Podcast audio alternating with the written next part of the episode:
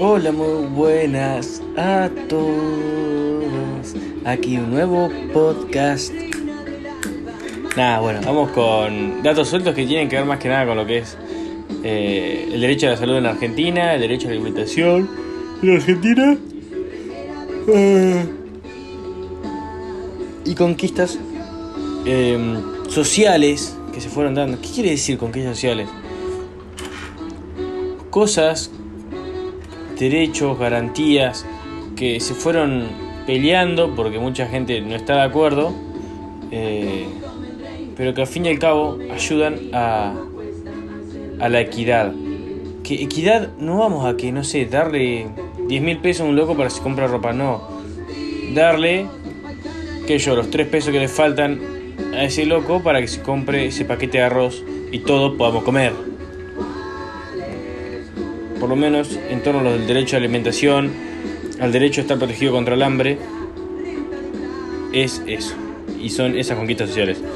Eh, creo que este último tiempo hubo mucha grieta y mucho extremo. Entonces estaba el que decía que el plan social era darle plata a los locos para que vayan a comprar ropa. Y el que decía que el plan social era fundamental para la supervivencia de todos. Eh, la gente no podía.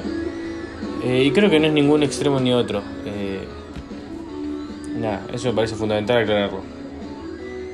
No es ni un extremo ni otro. Y tiene su punto positivo y su punto negativo. Eh, y nada, eso. Ni más ni menos. Derecho a alimentación. Toda persona tiene derecho a tener un nivel de vida adecuado que le garantice, así como a su familia, la salud, el bienestar, la alimentación, la vivienda, la asistencia médica, y los servicios sociales necesarios. Lo leí todo. Que la idea era decirlo sin leerlo, lo leí todo. Pero bueno. ¿Qué año? 1948, años posguerra. El mundo estaba muy sensibilizado por el tema de la violación de los derechos humanos, más que nada en lo que son los campos de consideración, y empiezan a eh, hablar sobre estos derechos. Entre estos el de la salud. Bien, el Estado va a tener obligaciones. Cuatro. La. Disponibilidad de que haya alimentos, alimentos suficientes para las necesidades de la población, la accesibilidad tanto física como económica, física que se pueda acceder literalmente en términos de distancia, del camino, que el camino esté bueno, que esté cerca, que etcétera, a estos alimentos. Y económica que sean accesibles económicamente en el sentido de que no se tenga que sacrificar alguna que otra necesidad básica en pos de eh, poder comer. Eh, ni más ni menos que eso. Adecuación que se adecue a lo que son las características sociales, psíquicas y culturales eh, de, nada, de esa población. Lo que hemos dado con el ejemplo de los wichis. Eh, darle un muffin para que estén protegidos contra el hambre no tiene mucho sentido en el sentido de la adecuación cultural y no tener tanta adherencia y no va a estar tan eficiente esta medida de protección contra el hambre. Cuando digo en su vida me refiero un rato. Y el último, sustentabilidad. Que los tres puntos anteriores se puedan mantener el tiempo sin poner en riesgo a futuras generaciones.